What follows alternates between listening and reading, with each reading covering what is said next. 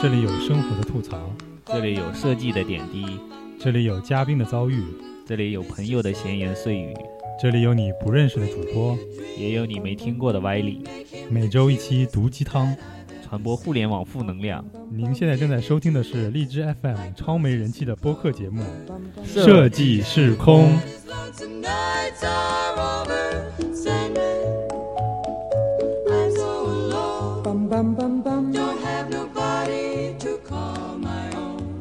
bum bum bum bum. Please turn on your magic beam. Mr. Sandman, bring me a dream. Hello everyone, this is Design is Nothing FM. I'm your DJ, MT Battle. I'm Hopo, Nice to see you guys. long time no see。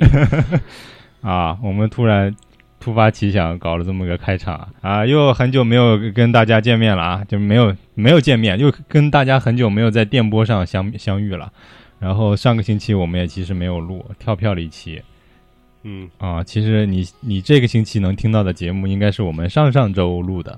节目。然后这一期呢，你现你如果是能现在听到了我们这一期的话呢，应该已经是过去两周以后了。都要过年了，这是。对，咱们这更新速度最近是有点怠慢啊，好像嗯，啊、不过也也还好，也连住了更了两周呢，也还是感觉有那个积极向上的心情，只是力不从心。年底了，大家都比较忙嗯，还有就是懒。啊，对，尤其入冬了嘛，是吧？嗯，深圳也开始冷起来了，然后大家都有点懒，每天回家都想窝在被窝里。好，说说最近的事儿吧。最近发生了好多事情，然后感觉，呃又要天下大乱的感觉。啊，对，就是这个舆论呐、还有这个媒体呀、还有这个事件呐、还有这个社会啊，一下爆出了好多问题，然后让你应接不暇，你不知道该讨论哪个。嗯，就好像就是你吐槽吧，就应该有个点你可以吐槽，但他突然搬上了一一盘大菜，你不知道从哪个 点开始吐，就是有点就是难以入口，难难以下手。先说说国外新闻，先说比较大的事儿是啊大的事儿。明天，然后美国跟韩国又开始吓唬金三胖，联合演联合军军演，啊。这次然后是史上最大规模军演，就就就跟他上次打伊拉克的时候也是一次军演，就类似于这样，哦然后突然就发动袭击了。但是现在有个问题就是说，呃，金三胖不是已经在研究核核弹了吗？但是他的核弹跟什么远程弹道导弹，人家都已经成功了呀，上次已经已经试射了，试射成功了。对啊那他已经覆盖美国本土了，他的核弹打击范围。那也就是说，你如果要在他研发的情况下，你就是他们他们拖的太久了呀，拖到人家科技已经就科技树已经点啊点上去了，点点上去了，那个点已经点二亮了，本对啊，你现在打的话，可很可能就是核战争了。对啊，你以前骚扰大本营，应该是在他大本营还没建起来的情，况下，给他把他推掉，然后啊，还对啊。那你现在军演好像没啥意思，没啥震慑力啊，所以现在就看到底要不要打。所以我上次为什么我们讲啊？我为什么突然想起来这个事儿了？就是讲我们上期为什么讲那个上上上期讲的那个呃核战末日嘛？为什么有这个事儿？就是说，因为金三胖发明出了核弹，然后金三胖就是大家懂的，他非理智型人物是吧？这个角色设定就是不不是很理智，然后如果他这个不理智掌握了人类的命脉的话呢，就非常的恐怖。然后现在又有了核弹，然后力量增增加，然后虽然美国有五百万吨当量的那个那个核弹，但是人家金三胖刚研发出来的，人家虽然当量小，但是我可以多发几几枚啊，对吧？照样美国还是距离还是已经能打过去了呀，关键。嗯啊，还是挺危险的，我觉得，因为而且这个核战争一旦爆发了，不是说你当时能炸炸死多少人，后面它核扩散扩散呢，一扩散这个地球就没法待了。嗯，像万一像他准头不准的话，也也不知道打哪里去了。啊，对，你如果炸在美美国本土还稍微好点儿，你要炸在那个太平洋里，这个水体污染的话，那就是顺着洋流，那污染更严重，是吧？啊，哎呀，忧心忡忡，咱咱能不能把金三胖联合剿灭啊？但你就没法剿灭啊，人家那你要也要剿灭人家，咱你 你一来我就讨厌，这就是讨厌啊！他就顶如是，剿灭他。他就顶如是把自己一个国家变成了恐怖分子。对，就你来了，我就跟你玉石俱焚。对对身上绑着炸弹的那哦种对体炸弹。对啊，就特别恐怖。这次他把海上的所有一切他的经济来源全部切断了，应该接下来估计他们都是勒紧裤腰带，估计都很难啊，。对，那你这样经济打击，让他不是更敌对了？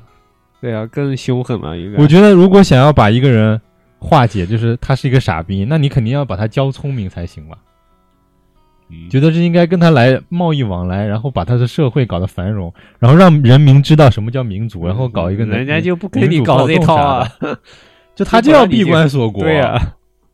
啊，互联网根本就不让你用啊。而且现在问题是什么？就是说金三胖啊，虽然就是呃，大家其实可能不知道一个数据，朝鲜的每年的饥荒率是非常高的，就是每年都有饿死人。其实，嗯嗯，有很多脱北者嘛。哎，叫，对，就是吃，其实他们都吃不上什么好的饭，然后边远地区呢，经常饿死人是常有的。然后呢，基本上朝鲜人基本上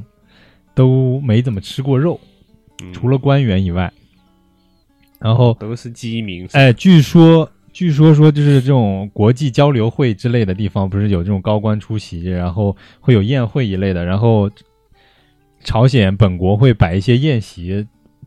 表现出那种大国风范来嘛，是吧？嗯，然后这种说，打肿脸充胖子。哎，对，就这种宴席上就说，呃，你基本上就虽然有肉，但是你来不及吃肉，因为那些官员们都急急的就把那些肉就吃掉，因为自助餐嘛。哦，啊他们一人一口当地官员就就很没出息，就把那些肉都先先吃了都啊，有的甚至还偷偷拿个塑料袋什么打包回家之类的哦，啊，显得特别没有什么大国威严啊什么之类的。他本来就不国家是啥大国。啊，他也不是大国，但是他就没有那种就有点给国家丢脸的那种意思，你懂你懂吧？其次呢，就是很重要一个数据，就是每年中国给朝鲜的就是援粮食援助占它总的援粮食援助的百分之六十，然后这其中的百分之四十里面包括联合国的，就是粮农总署的救助，美国的救助，全靠呃救助全世界的救助加起来没有中国多，就是说，嗯，但是现在呢，金三胖不听不听不听劝，现在已经开始对，其实核武器中国也是反对的，就是他研发核武器的情况，他情况中国也是反对的。然后他吃着中国的粮，然后感觉你在养一匹狼，一样？这个事儿先说到这儿了啊。然后我们今天讲一下这个更让人不爽的一件事情。嗯、前一段时间，前两周吧，两三周，爆出那个习呃携程幼儿幼儿园，虐童事件，嗯、是给吃辣干儿是吧？芥末。这个事件应该很早之前也曝光过类似的。已经爆出过好多了，然后对这些老师的停职啊什么的，保姆虐童事件，在家里趁趁父母不在家，然后打小孩。打孩子，然后这种视频在网上网上也传传播了，是吧？嗯呃，另外这种幼儿园就是老师虐待儿童这种事情也也没少爆出去，嗯，然后但是大多数是单单一的，就是老师这一个老师他虐。然后直接就让老师上来顶枪了。哎对学校学校其实这种事情可能你说能爆出来的只是一两件，啊然后这种事情可能是普遍存在的。对啊，那按百分比，你报出来的是一件，那可能里面就还有还有可能百分之，如果这是百分之一，那也就是说全国的幼儿园总数乘一个百百分之零点一，这个数量就有这么多，是吧？其实你想象一下，还挺可怕的。就是如果这些小孩小时候都经历过这些事情的话，对他的人生、对他的性格塑造啊，我觉得都会有影响。嗯啊，甚至会能带来一些就是不可怎么说呢，不可逆转的一些伤害伤害，对，就是那些精神疾病了。自闭症是吧？自闭，自闭还算好的，你如果培养出杀人狂来怎么办？少就是有一个那个调查就说，杀人狂大多数家里面都有家暴情况，嗯，就是百分之八九家长有暴力倾向，哎对对更有暴力倾向。对，就是容易产生人格扭曲这种。然后你小时候这么虐童的话，这个小孩长大了可能会报复报复社会，对，这也是很恐怖的。归归功到底就是说，好像说啊、为什么老师会这样搞？然后一个就是说，这个教师就是幼师的教就是门槛相对低一点，素质太低是吗？就是呃，就是说这个幼师的这个队伍不规范，除了呃，本来有一个本科专业就是说幼师的这个专业，相对还好考一点。然后这些受过专门幼师训练的这些老师，我猜想应该发生这种虐童事件的还是相对少一点。嗯，然后主要的就是一些那些所谓的阿姨们，那些农村出来的，然后也呃没啥，不一定说是农村出来，就是这一些他他是其他行业转业过来的，就是所谓的哦。阿姨们，就是啊、他可能有在工作行，就是各各行业吧，可能待过一段时间，然后他没办法，可能觉得生计啊各方面吧，他转业转到这个行业里来，或者就是完全没有学历，然后没有什么呃文化背景的，然后来照顾小孩儿。嗯。啊，这个问题是怎么造成的呢？就是门槛低，门槛点为什么低呢？因为成本低，因为幼儿园给的工资少哦，对，招他们这些人的工资很低啊，对，就跟招小保姆一样嘛，是吧？哦，啊，你如果要招一个正经的、正经的，就是有他们资质的保姆学费不低，啊，那些幼儿园现在收钱超贵都，嗯，那就是良心问题了。就是你，你虽然你收钱很贵，然后但是，呃，你这些钱没有花在点儿上，没有把这个这个硬件设施提高，然后没有把这个设施是挺好的，啊，硬件设施是挺好，就是把钱都花在硬件设施或者是明门面功夫上了。这些老师们可能都请的工资都很低，然后同时呢，就是工资低带来一个问题，就是说老师的老师工资低，自然他就会有一些怨恨心，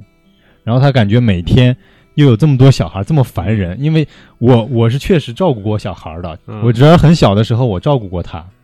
我照顾了两天，我发现就一天，你精力大人的精力已经就不行了。哦就跟小孩的精力比起来一会儿，都离不开是吧？对，跟小孩的精力比起来，你大人简直就简直就就就没办法跟上他的那个精力旺盛程度。然后你要照顾他，然后就要要收帮他收拾各种东西，然后又怕又担心他磕啊碰啊什么这种问问题。然后呢，同时就是小孩他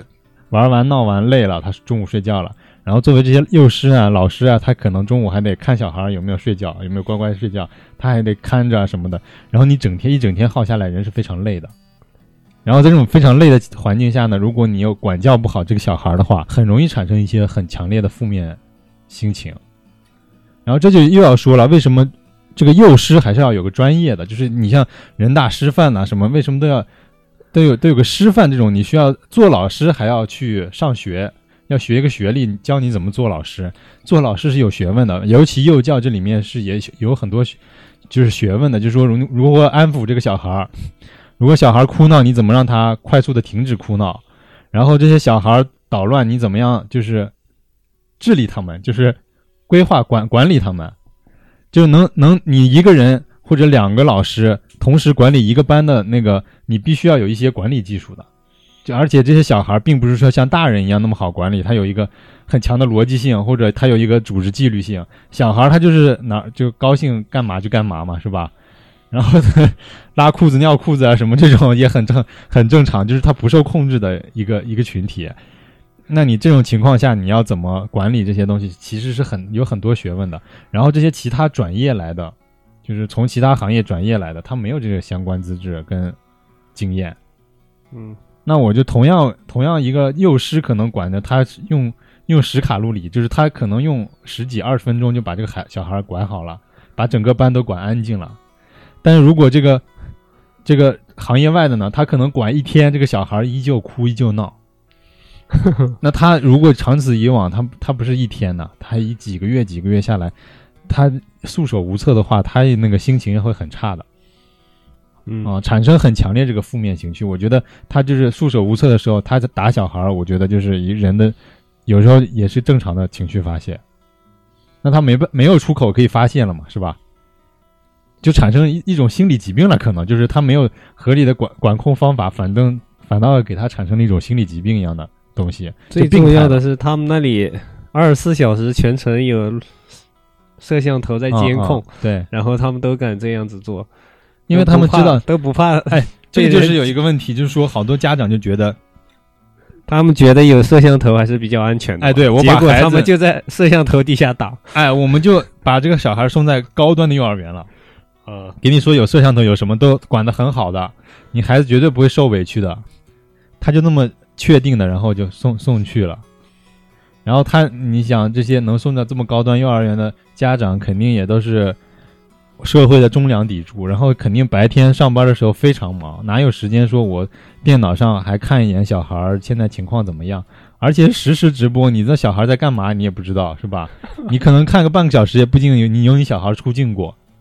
所以就是也没有啥必要，很多家长就可能忽略了，他太忙太繁忙了。他非得去幼儿园里边查那个录像才能查到啊，这些东西。啊，现在有一些就是幼儿园是搞这个实时录像，就是网上那个直播平台嘛，哦啊，哦，他把这个这个监控直接就是每个班监监控放到那个放到那个直播平台上了，哦，对你时刻都能打开手机来看。就很多人说就以前就这件事情？哎，对这件事情发发生之前呢，很多家长说我们从来不看那个监控，虽然有。我知道这个路径，可能刚开通的时候我会看一眼我小孩儿，可能刚送去的话他有点哭闹，有点不放心，是吧？嗯但后面小孩适应了幼儿园生活了，就就就不管了吧，就是那样的，就是他放心了嘛。但这些事情就就在摄像头下曝光，就没有人看到，也很有可能。嗯，然后这样又说到后面这个携程更恶劣的这个就是红黄蓝是吧？三元社啊，红黄蓝是干啥了？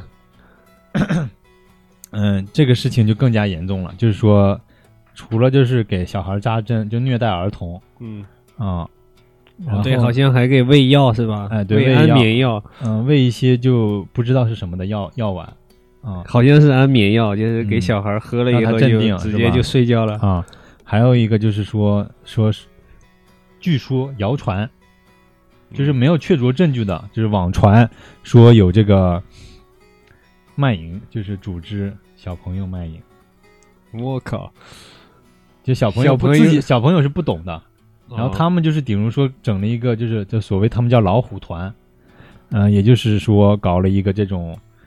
嗯黑交易的这个交易链吧。因为他这个里面说好像网上是放出个视频，这个视频现在也找不到了，说这个小孩儿回家了，他妈说今天干嘛？说今天打针还是什么的，然后他也没没问，然后说检查身体，对，检查身体，然后。然后他说他妈他妈妈就感觉好像不对劲儿，不知道怎么怎么对话之中听出一些不对劲儿吧？我具体是怎么样，我不记我记得不太不太清楚了。然后就说让你爸爸来扮演那个就是医生医生叔叔，嗯，然后嗯、呃妈妈扮演医生爷爷，然后你就是 你就演一下就是当时是怎么样的，就是说说什么丹丹是丹丹还是什么，好像那小朋友叫丹丹之类的吧？嗯说丹丹光溜溜，啊、医生叔叔光溜溜，医生爷爷光溜溜，啊，检查身体光溜溜对，全部光溜溜。然后还有说什么活塞运动，就是做一些小运动啊，叫活塞运动。这老师教的，就是说这些词儿不可能小朋友自己会的，是吧？哦，啊，他也没处学的这些这些词儿嘛。然后呢，就是老老师教，那那个老师教的这些，然后具体发生了什么，就是现在网上全部被屏蔽了，甚至你朋友圈发相关内容、转发相关文章，全部被屏蔽掉。嗯，啊，这虽这个问题两面看啊，一面现在这个管控太恐怖了，就是说不让你说，你就看也看不见啊，不让你看到，不让你说，封住你的口，就太恐怖了。就你朋友圈是一个私人的社交平台，都不可以发，就不可以啊，已经侵入你的私隐私了。我的朋友圈哦，啊、如果如果合，就是说，嗯，那个怎么说呢？他们如果隐私保护的话，我在朋友圈里发我自己裸照，也也是不会被查封的。但是现在涉及到了一个说朋友圈它一些其他的交易，然后是色情交易之类的，是吧？嗯色情的相关内容，或者是敲诈啊、勒索啊这些不实信息屏蔽，这是合理的，我觉得是可以的。然后你我自人自己发的发表的一些意见都不让发表了，这我就觉得有点问题了。就我同事他给我截图，他截图给我看的，就是说他前几天发的一个朋友圈，就是评论这个幼儿园虐童事件，就是就是三原色这个这个幼儿园这个事情，他的评论就就讲发了一段朋友圈，直接就屏蔽了啊，屏蔽了，都不是自我自己可见，直接就没了，就删了就删掉了。然后他后面想出个什哦现在这个办法？他他在那个备忘录里边写字，写好了嗯截屏，发截屏，发图片发图片他们就不好查了。啊，发图片他不可能，你不可能每张图片翻嘛，是吧？嗯，那个人工量有点大，他是他就是搞这个，关键字人家一哎搜就搜出来了。哎，对他那关键字不能说了，就搞得好像像文文字狱的话，文字狱一样的。嗯啊，你说你说那个，嗯要嗯不，然中国花这么多钱给你搞个墙是干什么？有道理。你说微博上发不了吧？我觉得可以理解，微博是个是个公众公众媒体嘛，是吧？嗯啊，如果你这些里面很多消息，我今天我说我是家长，然后我突然爆了个料，我说你我们家小孩被虐了，身上扎的全是针眼儿，然后怎么样？有可能我小孩出去就摔了一跤，然后我说老板老师让他跪搓板，我也不识信息，我就发出去，然后大家又哗然说啊，国内的国内的什么幼儿园没法要了，什么还敢不敢就是。那个什么送自己的未来的花朵啊，什么乱七八糟这些这一大堆评论嘛，是吧？就喷嗯抨击嘛，喷子网络喷子也不少嘛。啊，这种就很容易产生一种叫渔渔民效应嘛，就是大家把你这个愤怒火勾起来，靠这个话题博关注。那我觉得微博上这种这种话题适当的管理是可以的，我觉得没有问题，嗯没毛病。但是朋友圈是我一个私隐私私人的说话朋友，圈也会转发的呀。转发呢，我也是朋友圈之间呢。它不是一个不像像一个公众媒体，像那个你像主要现在微信用的人也太多了，你这一转发就不知道有多少人看见了。但是你说的这些东西，我觉得你可以屏蔽，屏蔽一些这个不实消息，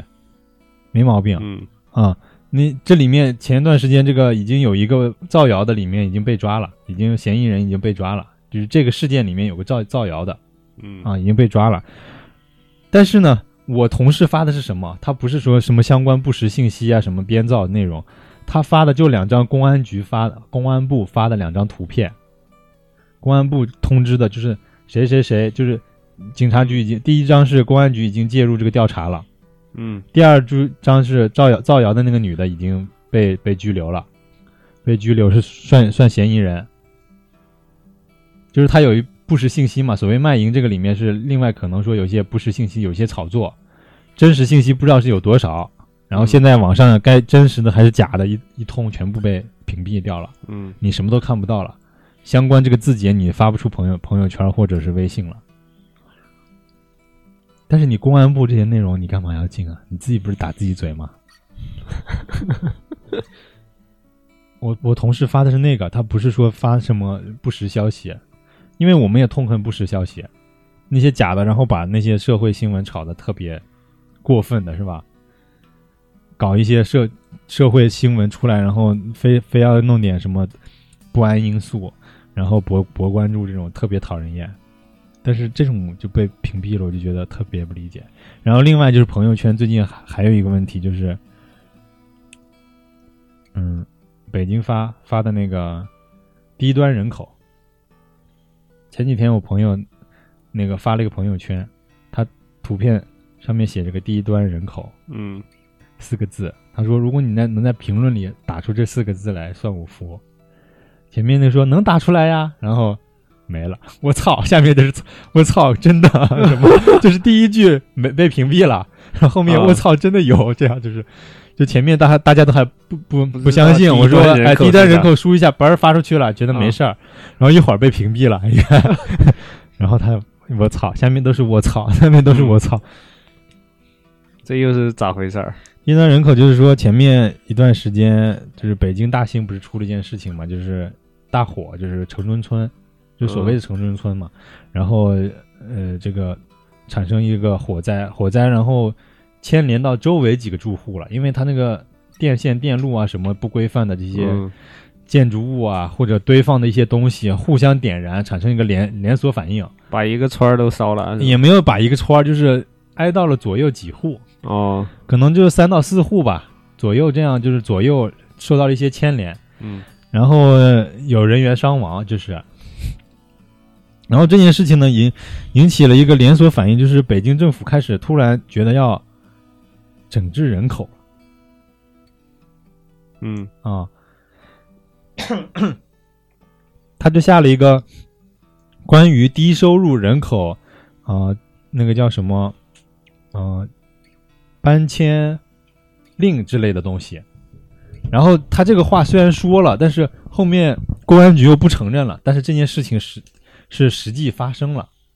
也就是说，北京周边的几个村，什么呃大兴村，什么那个叫什么，嗯、还有什么？反正就住在城中村那些人。哎，对对，各种村，各种村，什么什么营村，什么什么屯，什么屯村，那他是按什么区别？什么低收入人群？他不不区别，他就把这个就是说住在村里边的人都是低哎这几。这几个点儿，他标注了以后，他都统一搬迁，让你哦，统一搬迁，他规定一个日期，让你统一搬迁就不让住在那里了嘛。啊啊，让你让你瞧迁迁出去。然后现在呢，就是好多北京就是，呃，除了反对的声音以外，嗯有些人已经行动起来了，就是说我援助这些人，就是援助机构或者是慈善机构，就是援助这些，就是我马上无家可归了，那我去住哪儿？啊，同样的就是说我住这个房子可能那个房是他租一个月的还是他租的，就都是租的，就那个那个租的话，就像深圳的那个城中村也差不多，就是比较廉价的嗯。出租屋。那这些出租屋它可能也就是一千多，可能我差我猜想啊，就是嗯。比较便宜的价格出租的，然后同样便宜价格的呢，就是这些地方，在这些别的地方找不到也这些地方也这些地方就是跟它相近的地方，嗯。也都被划入了这个乔迁，就是迁迁出的这个指就是政策的范围内。就你找不到同同价的房子了，你在北京就不让你待了，变相涨价了是吧？就啊，对，变相涨价就是变相驱逐人了。顶如说，哦那我们在北京没有住处，那我不是只能离开北京了吗？嗯啊，然后他政府给出的人给给出的一个原因说什么？是说人北京人口过剩，就人口太多了北。京是过剩了呀。但是我今天看了一篇，就是所有的媒体这件事情都没有报道，都没有说，包括呃这个虐童事件，嗯，嗯、虐童事件还是挺多报道的，对虐童事件挺多报道，就是所谓媒媒体媒体的报道很很多媒体就是说虽然发生了也被屏蔽了，然后呃这件事情上主流媒体能发生的很特别少，就比较少。嗯这个是我是没听。然后低端人口这件事情，基本上主流媒体都没怎么发生过。然后我特别崇崇敬的说，我一直看的《好奇心日报》，他这次做了一个长达九篇的专题报道。好奇心报道的这个，哦，对，好奇心就今天把这件事情他从头到尾就分析了一遍。我只看了一，二我都还没看。就他从一篇、二篇、三篇、四篇，他一共写了九篇，哦，一共写了九篇，可能是几个几个不一样的记者连住写的，一共写了九篇。这第一篇就写的一个就是北京人口是不是过剩了，然后他就同比就是的美就是世界的同比，像北北京这样的首都级的这个城市，人口密度北京不算高，啊，北京不算高。嗯然后同比呢，交通呢就是堵塞程度呢，北京是非常严重的，就是同同比的配套资源配套资源是不够用是吧？不够用，就是说上海的地铁地铁线路都比北京长嗯啊，那就是说北京本来就这个配套资源跟这个呃就有问题。然后其次呢，就是说北京把好多小路都封堵了，变成了大路，修改成了大路，就是就是高速啊这种就是。嗯然后高速带来一个很很严重的问题，就是这是一个是策就是规划失误，也就是说，呃，好多那些什么巴塞罗那是吧，很多人人口密集超过北京的城市，人家是发挥小街道趋势，就是说优势，就是说，嗯，你这些大街你沿街没有商店，没办法疏散人群，你比如说你这个这一条干道堵了，那你整个城市都堵了，你其你这儿一堵，其他地方也堵嘛，嗯那整个城市就堵在一起了嘛。但是你小小小路，你可以，你大大路堵了，我可以走小路，我绕一绕路，虽然时间长一点，但是这个疏这个交通还是可以疏开的嘛，是吧？但你大路一堵了，跟跟动脉，你这身上只有动脉，没有毛细血管啊。啊，你动脉堵了，人就死。没有毛细血管，你血你就没有说什么淤血什么之类，没有没有，你就直接就就是大动脉堵了，你就分分钟等死，就这样这样的。就首先它的交通交通配套资源不够，其次就是说它这个规划上有失误，还有就是还还有很多严重的一个规划失误，就是说北京把这个，嗯，工作区域主要是三环以内嘛，嗯。大家上班都在三环以内，然后呢，呃，居住呢都在五环以外，那是不是交通的压力就变大了？国外不是要把那个什么市政府要迁到雄安新区还是啊对哪里？呃，同样一个问题就是说，像伦敦啊这些大城市，东京啊这些城市，嗯它是你虽然我把这个住宅外迁了，但是我把工作也外迁了。比如说我这儿有一个像像深圳，我觉得规划城市规划就挺好，就是说我这儿有个产业园不是，是一个中心啊，它是分散的。哎，对，它是是分开很多个中中心，就是说啊我这儿有一个产业园，那儿有个产业园，我几个产业园不都在三环里，嗯我都在分布开来。那也就是说，我这些人我主要住在这个产业园附近就行了，我形成一个小的中心聚合就行了嘛。然后我这个城市就可以铺，你铺多大的没没问题，你也扩扩展到什么河北、河南，扩扩扩展到那个唐山都没有问题。你的城市交通绝对不会拥拥堵，因为有好多部分的人可能十分下楼走十分钟他就到了自己的工作单位了，他根本不需要坐地铁、坐高、坐什么、呃那个高走高速什么乱七八糟，坐挤公交嗯是吧？这个这个交通压力那就瞬间就减少了嘛，是吧？对，啊，这是这是这就是一个他的这个问题。其次呢，就是北京最早开始城市建设的时候，大需大批量的需要人，需要需要低端人口，需要人就是所谓的他他规划的低低收入人口，嗯来丰富他的城市建设。好，现在你城市发展起来了，就还是那句话，赶走。我们在那个《古惑仔》里看到那说的那句话，说我们台湾的黑社会啊，嗯就是台黑社会就是这样啊，就像夜壶一样，你要用它的时候呢，你觉得很需要它，但是你早上起来了，你要穿你要穿着体面，那你就觉得这个夜壶很讨厌。对又拿出去倒。对，你 用它的时候，你觉得它有用啊啊，你用完了你就就就所谓的过河拆拆桥，就是北京啊，你现在市中心发展起来了，你可能用不着这么多劳劳动力了。啊，那这些人可你可以带来你很很多，就是说啊，你觉得好像说带来你很多城市负担，同时呢，同时呢，就是说啊，你这个低端人口拉拉低了你的城市素质，是吧？然后还带来了各种交通，就是这种安全隐患啊，你若要驱逐，那你当当时怎么怎么想呢？你当时不要放人来进京啊，你审核啊，是吧？啊，你暂住证审核嘛。那我们之之前就就不要不要进北京嘛，大家都不要进进来北京了嘛。然后就就现在就是他其实是搞了这种就一刀切的，其实他可以搞很多很好的就是合理化的把这些东西规划起来的政策。呃，还有就是说，那我交交税交的就就是区片划分，北京搞了个区片划分，非要把这个什么搞成朝阳区、海淀区什么区什么区是吧？那这些区的收税是分开来的。嗯啊那我工作的人都在这三环以内，那都是什么海淀区乱七八糟这些这些地方收了税了。然后这些人下了班回去城中村了、大兴村了，比如说回了大兴村了，那大兴村当地的这个税收是非常低的，因为他本本来就没有什么收入，也没有什么产业园，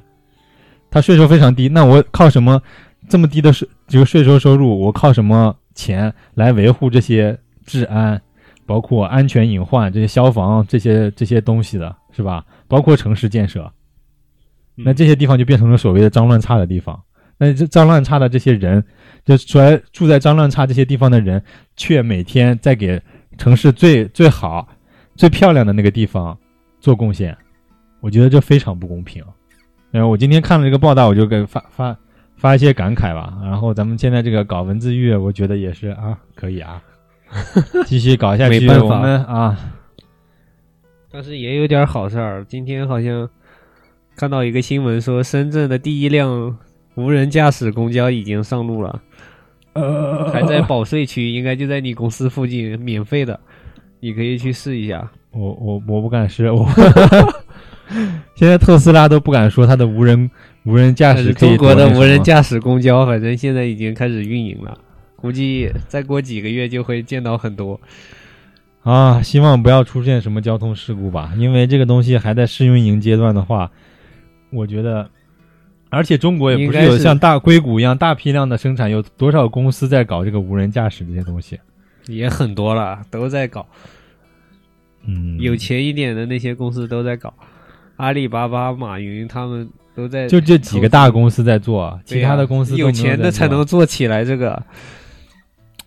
嗯，感觉技术不成熟，我不敢轻易尝试这些东西，而且我很担心哪一天公交突然失控了，然后撞向人群。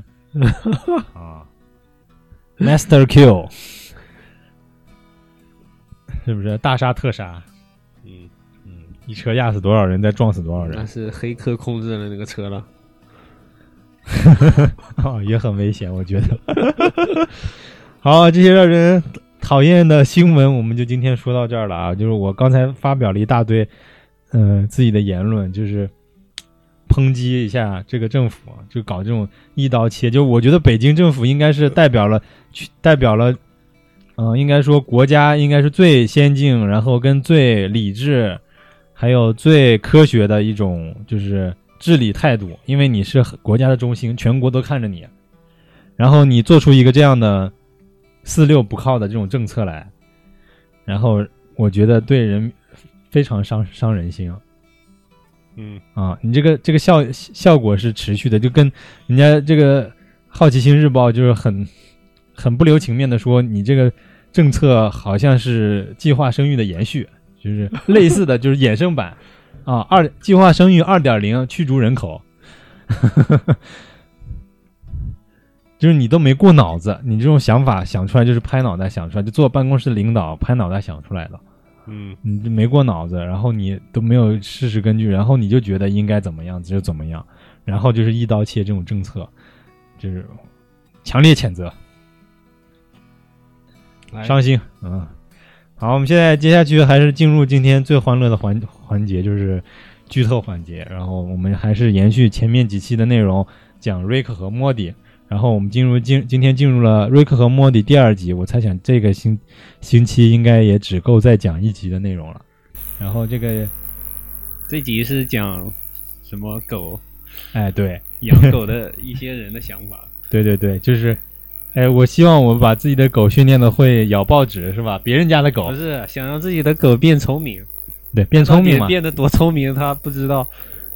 拿出一件神器来，就是他他姥爷是上来是要跟莫迪要出去探险了，是吧？说你不是科学家老爷吗？你给整点有用的东西啊！你看咱家这狗这么蠢，然后你能不能给整的把这个狗变聪明点儿嗯，啊？然后就给戴了个帽子，发明了一个，狗就变聪明。分分钟给搞搞了一个聪明帽，是吧？嗯，然后这个狗就变聪明了，说什么站起来坐下，本来一开始不是要讲一开始这条狗在他家有多蠢，然后他爸叫了几声没反应，然后还在地毯上撒了一泡尿，然后还让他爸把脸踩到那个尿上，然后摩擦。就是 就是大多数的狗经常会产生的，就是大多数家里的狗都是这种问题，嗯是吧？啊就，狗没那么聪明啊，对，什么？然后说话也不听，有时候叫也叫不来嗯，啊。自从戴了帽子以后，然后说啥听啥。嗯，关键是这里面还挺厉害，就是那种别人家的狗就上上上厕所，然后就上厕所去了，然后还会按那个冲水马桶，哦还冲了，略屌略屌。然后同时呢，这个里面还有个另外一个支线，就是呃，他他不是第一前面一集第一集不是他妈妈担心的一个问题，就是说莫迪如果和瑞克长时间待在一起，会影响他这个学科成绩嘛？嗯然后他就说你不能，你虽然是要跟你姥爷能冒险，但是你学校还得上，也就是说，那你的学习成绩不能落下来嗯啊。出去玩可以，出去冒险可以，但是你学习成绩不能落下。那怎么办呢？他这个学习成绩现在依旧不行，那只能说他姥爷想出个办法，就是说黑进你老，黑进你老师的老师的脑子里，数学老师的脑子里，然后，然后修改你的数学成绩啊，哦因为这个外国这个经常是很主观的，就打分儿经常是老师是靠老师。哎靠老师的一面之差给你打一个分儿啊，看的总体表现嘛，其实是吧？一个是实际成绩，还有一个总体表现。然后他这个老师在家里在看什么？就是 You don't know me。这嗯这貌似是就是搞了一句话什么？就是那种特别无聊的，就同样一句话不停的不是，这是盗《盗梦空间》嘛？它是啊，这句这个是《盗盗梦空间》里的句子，一个梗，然后进来一层一层的进入新的梦境。嗯嗯。然后第一层梦境是进去他老师的春梦是吧？因为就梦见那个他刚刚在看的那种什么无脑无脑电视剧嗯，啊，然后一进来，反正他老师是一个又又黄又又什么的一个猥琐的一个老男人，啊，对，感觉像印度裔的，是不是？呃不知道是什么裔的，反正是有我感觉是有点种族歧视的，然后可能是混血，他这个老师有点好像是有点皮肤啊是发黑的。是褐色的是吧？嗯啊，棕色的皮肤，然后有点长得像黑黑人，但又不全是黑的。嗯，呃，然后他老师有很多怪癖，这里面所有的就是黑黑锅都让嗯他这个老数学老老师背师背了，就是包括二加二等于几，这个等于四，这个是第一集，然后后面还要有更多黑梗。嗯。啊，要这个老师背。然后这一集老他们就进入老师的脑子里，结果想要轻易的把老师改变，结果不行，不行，发现这个老师有强烈的这个反抗意识，在脑子里面结 结果直接在自己的梦里面主导了自己的梦。呃。啊。他们虽然是黑进去的，但是他们能 能主导自己的梦，直接就拿出 AK 四十七，然后就开始喷了。对，啊，然后在家里面就镜头切回来，然后家里面这个这个狗开始对着镜子思考人生。啊开始有自我意识了。啊，，对，他说我为什么要，我是谁，我我在在哪，我为什么要干这些事情，是吧？嗯啊，一摸头，突然发现这个头盔上只有一节电池，产生了联想，就是说我这一节电池电量不足，也就是说要开启第二模式，就是电量足的模式。嗯电量足的模式可能就更聪明了。这只狗就 结结果找到了家里厨房的那个放电池的地方，然后这个镜头又切回切回这个飞机上，他这个老师主控了这个整个局面，把飞机打窗了，然后打的坠落了，然后他们没办法就来那个就是《盗梦的空间》的梗嘛，就说嗯我不行了，我找一个空间里面的人，然后再进入下一层梦境，是吧？就还是跟《盗梦空间》一样的概念，就是说我进了下一层梦境里面，就是人做梦的时候是，比如说你可能只睡着十分钟，在你梦境里面感觉过了一个小时，是吧？然后那梦中的梦呢，梦里面的人在梦梦里面的人呢，他那里面的梦里面的一个小时就可能变成了十一天。嗯。啊。他再在梦里面的那个梦了一天的人呢，再在他那个再在梦的话，可能就是一年，这个时间就不哦。无限无限在加长，加长，对对对，所以呢，把他们遇见的各种危机就是同步的呢，然后他们只能下到更深的一层，把这个危机延缓、延长时间，找到更好的解决办法。然后结果他们就就老师的身上，又来了下一层，老师的意识投射体就是那个 是那个空姐嘛，是吧？嗯然后他们就 Inception 就进他那个空姐的空姐的脑子里，空姐其实代表了老师的一个欲望，是吧？嗯结果老师的欲望是一个啊，这个老师就是深深度黑，就是有性虐待，然后乱交 party，然后甚至还有他姐姐在里边还有外星人，啊，什么人啊，然后他姐姐竟然说要不要来祖宗三人行，啊这真的是他爷非常他爷爷马上一进来就换身衣服，换了一个马上就入戏了，换了一个性虐待的衣服是吧？马上入戏，融入环境，他要想要找到线索嘛，是吧？嗯结果莫蒂没办法融入，感觉太恶心了。结果这个时候被他的潜意识又发现了，然后发现了，然后他们就潜入了这里面更深的一层啊，更深的一层。还这个人还是个半人马是吧？半神马就其实也是，呃的标志，以前是跟太阳神是相关的，就是代表着性欲的，在西方啊，啊，就是就强壮嘛。嗯你想半人马，他半人半马嘛，上面是一个男的壮汉，嗯下面是下面是下半身是马，那你想那个马的那个那个部位 是吧？得多强悍，就所以他代在西方代表着一种就是生殖崇拜，嗯就是所以他这个老师潜意识里面其实可能有 gay 的成分。嗯。啊，就是他这个老师性向非常复杂，玩的非常重口味，跟你说。然后后面他们进进入了这个半人马的脑子里面，结果是一个剪刀手爱哎德，华剪刀手，剪刀手爱德华，那个是叫什么来着？那个电影《猛鬼街》猛鬼街那是啊啊，《猛鬼街》里面就是这个人在梦境里杀人嘛，就是一个长得特别疮的那个脸的人那他那个脸像手上都剪剪刀一样的刀那个，啊，对也，是猛鬼街里的，啊，《猛鬼街》里面的那个设定。哦然后那个小女孩应该也是差不多类似的里面的设定，就那小女孩一直跳跳跳绳儿，嗯，他们打不过猛鬼街里面那个猛鬼，他们只能他们只能 Inception 进那个小跳跳跳跳绳的小女孩脑子里面，结果跳跳绳的小女孩里面再进去一层，还是还是还是猛鬼街一样的内容，两个人快疯了，结果就躲躲猛鬼，躲猛鬼的这个呃，他们说啊，我们一只要他一直找不到我们就没事儿了，是吧？嗯，然后他们就一直躲，躲到了各种地方，然后结果这个猛鬼找不着他们以后，结果还有下班时间就回家了，然后就到了一种就是家庭生活，就感觉很荒谬。就你他这个静静，然后角色扮演扮扮演变成了到数学老师的脑子里面，竟然一个猛鬼街的主角，然后这个猛鬼街的主角竟然有自己的私生活，就是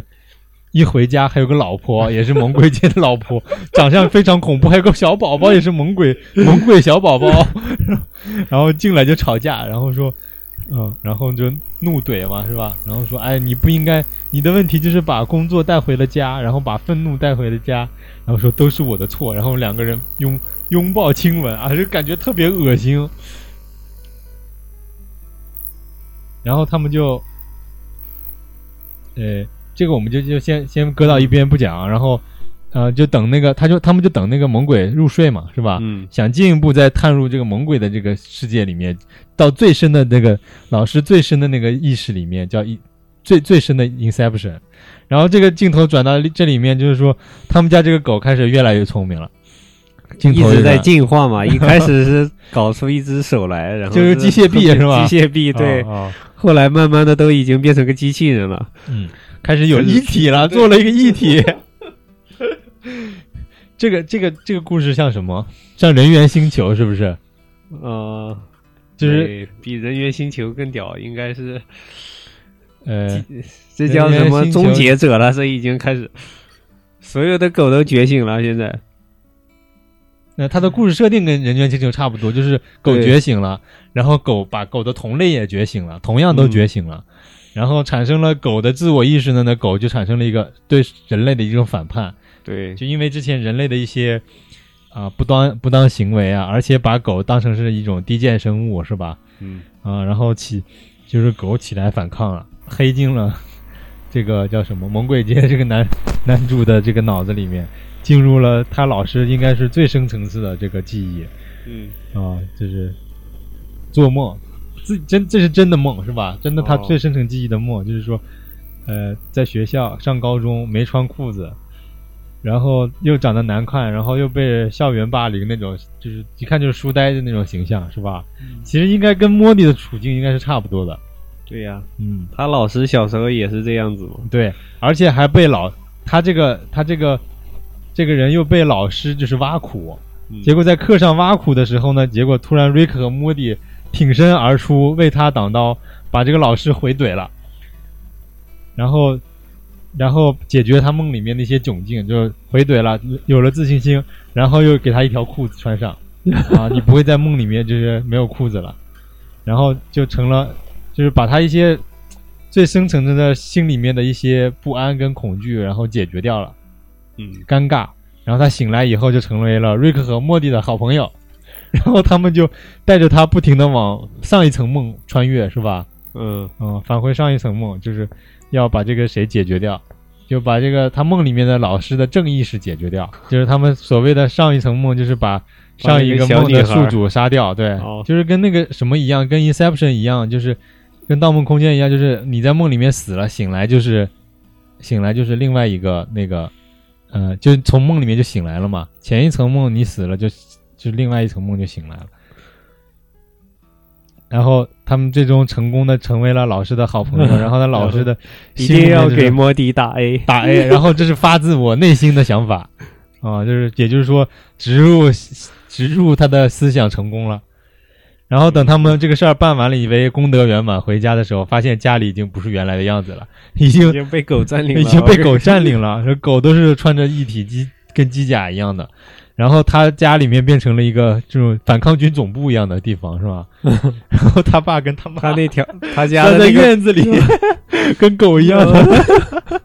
他们家那条狗是变成总司令了啊！，对对对，就是反抗军总司令。他之前给这个狗起名什么名字？然后狗说：“我不已经不是那个名字了，我我有自己的名字。毛球还是什么？啊。”对，然后我现在给自己起名叫雪雪球，是吗哦，雪球？Noble，哦，这是我这是我正经的名字，因为我的毛发像雪一样的白，是吗？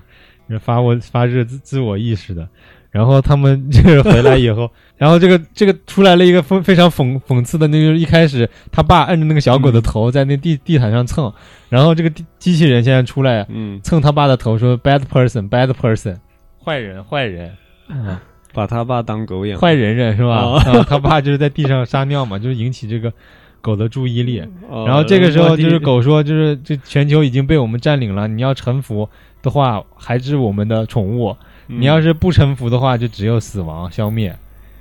被放逐。然后这个莫蒂说：“我臣服，你是我的好狗，然后我永远陪在你身边。”结果，结果这个 这个狗跟莫蒂就是好了，莫蒂变成了狗的宠物，然后他其他的家家人呢，就就就被流放了，应该算是是吧？嗯，然后紧接着这个画面就开始出现狗统治的世界了。把人嘴上都要绑一个什么那个防咬的那个东啊西，对对对，人变成了狗的宠物，就是就是还是那个像像那个叫什么来着？人猿星球那些前几集的那些讲的内容，就是人人是低等生物，猿才是高等生物，是吧？嗯，现在这个狗是高等生物，人是低等生物，然后结果这个莫迪在这个马上这个做了狗的宠物以后，然后过上了幸福生活。哎，对，不想回去了。他爷爷、他姥爷叫他说，这其实是我给他们 Inception 的的梦，这狗的梦其实是哦啊、哦，他狗是统治世界了，按这个按他的套路发展下去了而已。你也只是在他的梦里面而已。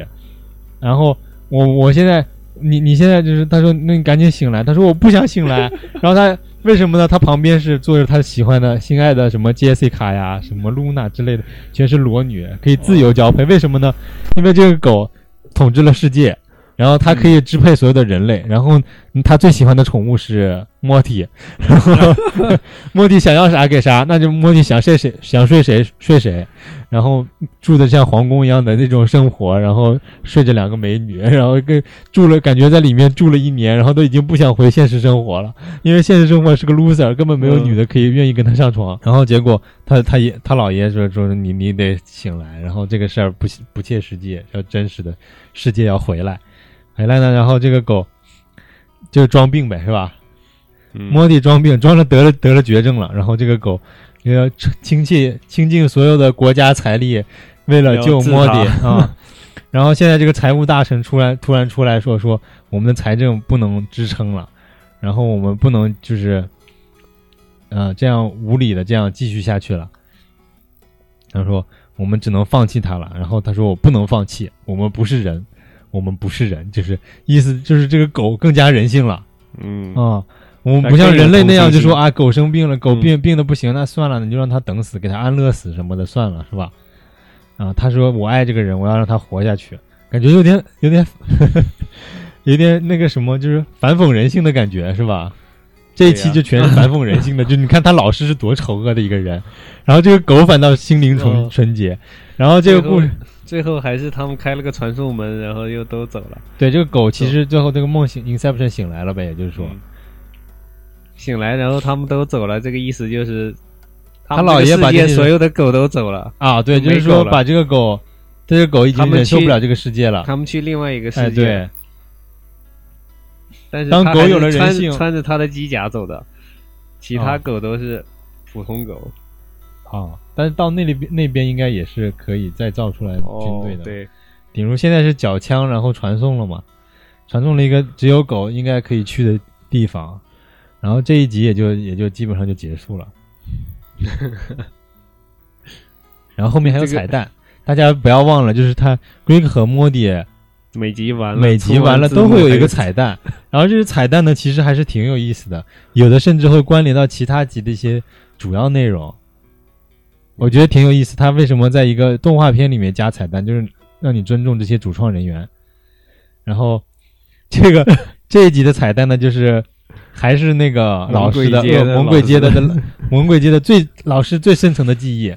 呃，梦里面梦到高中上课，结果这个时候这个课来了一个呃所谓的那种你是什么萨鲁门教还是什么教的那种，呃，也就是说八十年代美国最流行的那种那个，也不算邪教，就是那种呃 True and Peace 那种，就是又练瑜伽的那些那些人，就崇尚瑜伽呀、修身养性那套的那那些人嗯，啊，就最早其实乔布斯他们也是这这这一类人啊，就天天搞这些玩意儿，搞什么什么 Center Peace 嘛，就是内心平静啊什么之类的，就是所谓说人家是垮掉的这一代人，然后这些人其实最酷的，那个时候最酷的，嗯然后这个很酷的一个老师，然后再给他们上课，啊、然后也就是说他老师内心得到了平静呗，高中感觉是一个快乐的记忆了，给给改了，嗯。嗯，啊，里边融入好几种剧情。好多他这里面有 Inception 又重生改编，他一部短短的剧里面 把人猿星球、Inception，还有那些一体机甲什么都都算在里面了，是吧？嗯，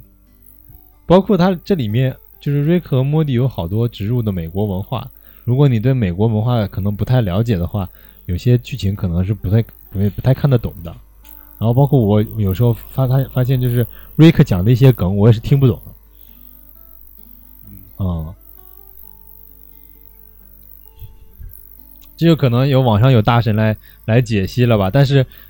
就目前来说，就是电台节目要能解析瑞克和莫蒂的就很少。我就我们应该算是比较早做这个节目的，嗯然后我们就是能解析多少就解析多少，然后呃，这里面有一些它肯定涉及到每集都会涉到涉及到一些呃很高概念的科幻概念，然后我想这些科幻概念应该也不是特别难理解，我们会给大家一些解析，然后有些它的梗如果我我懂的话，我会给大家说说出来。嗯，然后它这其实这个剧里面就是分分钟都有很很多梗，然后你这个梗你还没来得及笑，它马上又出一个梗，就是所以就精彩纷呈。为什么这个剧在美国非常火？我觉得它是有原因的。对呀，嗯，也前段时间不是，呃，因为瑞克跟莫蒂这个剧上演，不是说他姥爷穿回穿回去多少年代，说穿越为了个啥？就是为了这个吃到这个川香酱。川香酱是这个花木兰那会儿上映的时候，就美国迪士尼上映这个花木兰的时候，为了就是应中国风嘛，出了一个就是短暂性的这种营销项目，出出了一个川香酱，川就是蘸他那个鸡块的麦乐鸡块的那个酱。然后这个酱特别好吃，然后后面它不是活动过了以后，这个川香酱就停止发售了，就没有了嘛。嗯然后这里面这个瑞克提了一句，然后前段时间呢，美国这个麦当劳又开始卖了吗？在这个呃哥伦比亚漫展的时候，它就就是这个期间出又又出这个 又出这个这个川香酱，结果呢就是凌晨就有人在这个麦当劳门口排队等川香酱，然后川香酱当天每天到下午三点就卖断货了，就 就没有了。然后据说在亚马逊上就是这个川香酱已经炒到了三百美元一盒的这个价格。我靠，我们可以搞一点去卖了。啊，对。他说，据说就是老干妈化，呃，不是，就是蒜蓉辣酱加嗯糖 的、的配比，就是就是这种感觉的，就有点甜口的就蒜蓉辣酱，其实就是嗯，啊，可以可以可以，可见一般我们中国的饮食还是对这个美国人啊、外国人就吸引力还是很大的。我们中国的文化，这个饮食文化才是真正的博大精深啊！包括这个科 科幻题材里面都要顺便提一句，同时呢，也能说说明这个瑞克和莫蒂在美国这个影响力有多大。嗯，我现在就期待他出个真人电影。啊，真人电影可能就反倒没动画脑洞那么大了，没办法这么对，啊。那些场景限制级什么内容的，就屁股上长脸 啊。对呀、这些画面他如果能做出来，这是动画的话，就还动都看动画就感觉已经有点重口了。你要真人动画，你你看那个 这这一集《猛鬼街》亲嘴是吧？那这个太那恶心了也。这种这种场面还是可以做出来。最难的还是那个刚才那个群批的场面，群批的场面，还有外星人群批的场面。这个不难，这个西部世界都不是做出群批的场面了，就是没他做这么重口味，那就肯定是 HBO 剧了，就是又黄又暴力深深对夜剧。HBO 什么时候签下来，赶紧拍。我希望他动画就好了。他说动画说那什么说。瑞克说：“我已经，我说我预见他。瑞克说：“我预见未来，我们一定要拍到第九季。第九季的时候才出川香酱啊什么之类的。就是我不知道他是真的预言还是什么。现在已经出到第三季了嘛？嗯啊，我们祝愿这这部剧一一如既往的精彩，然后拍到第九季嗯，啊，然后我们的节目就可以源源不断的一直更新。呵呵呵。啊，那这一期的又讲了，又就又只讲讲了一集瑞克和莫蒂。前面我们吐槽了很多社会问题，然后最近的第三季的瑞克和莫蒂有一集呢是讲政府的，就讲政治的。这集非常深啊，我看了两遍，我竟然没看懂。就是我懂他大概的，就他要大概要表表达的意思，但是深层的含义里面的那些内容我没看懂。嗯，我还没看呢啊。包括他这这这一集应该是串联着第二季还是第一季的有一集，瑞克和莫蒂，就是他的，比如说那个集的延续的一集，是在嗯第三季里面又重重复出现了。然后他这些里面的场景也会在前前面的提过的一些场景，也会在后面的集里面出现。然后这个剧就很多脑洞啊什么的啊，甚至网上大家如果感兴趣的话，可以到贴吧里面去看一些这些啊解析啊、剧情分析啊、评论啊什么的。建议大家真的去看一下这个动画，还是蛮有意思的。然后如果你不想看的话呢，也就听我们的节目也挺不错。然后下一期我不确定还继续讲不讲瑞克和莫蒂，我们中间可以插一期别的东西、别的内容。嗯嗯，好，那这期就要到这里结束了。呃，我们还是希望我们能鼓起勇气，每期更新吧，啊，好不好？鼓起勇气。好，那还是欢迎大家订阅、点赞、关注我们的节目。然后至于怎么加入加入我们的微信群呢？请你听我们前面的几期会有答案。那这期就到这里结束了，大家再见。再见。Goodbye, everyone. Welcome for your attention.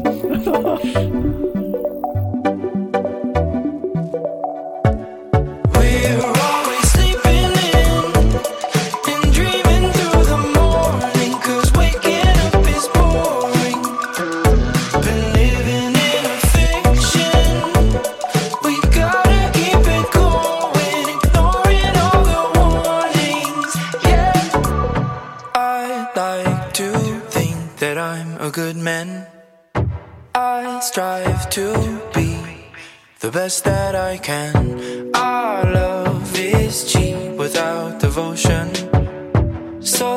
incomplete without emotion. Somewhere away, they've got a smile on their face, cause we are sedated. We're